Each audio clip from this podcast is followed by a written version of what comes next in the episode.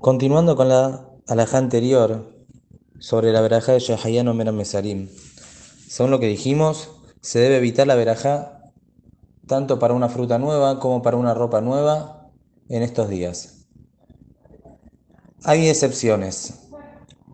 Una de las excepciones es un papá que le toca hacer Brit Milá a su hijo en estos días o le toca hacer pidiona pena a su hijo en estos días que se hace la verajá de Shahayanu cuando se hace esas normalmente.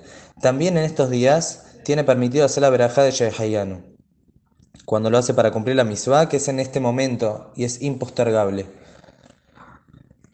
Por lo tanto, también estaría permitido, si este papá, en el momento de hacer la verajá de Shahayanu, quiere vestir una ropa nueva y pensar en excluirla de la, de la verajá de Shahayanu con la verajá que va a hacer en el momento de hacer Brit Milá o el pidión a Ben, también estaría permitido. Ya que lo que no se debe estrenar una ropa de verajá de o comer una fruta nueva, no es por la alegría que da a la persona la ropa o la fruta en sí, sino es por la verajá de Shahayanu, que no se debe hacer en estos días, que se debe evitar, como explicamos.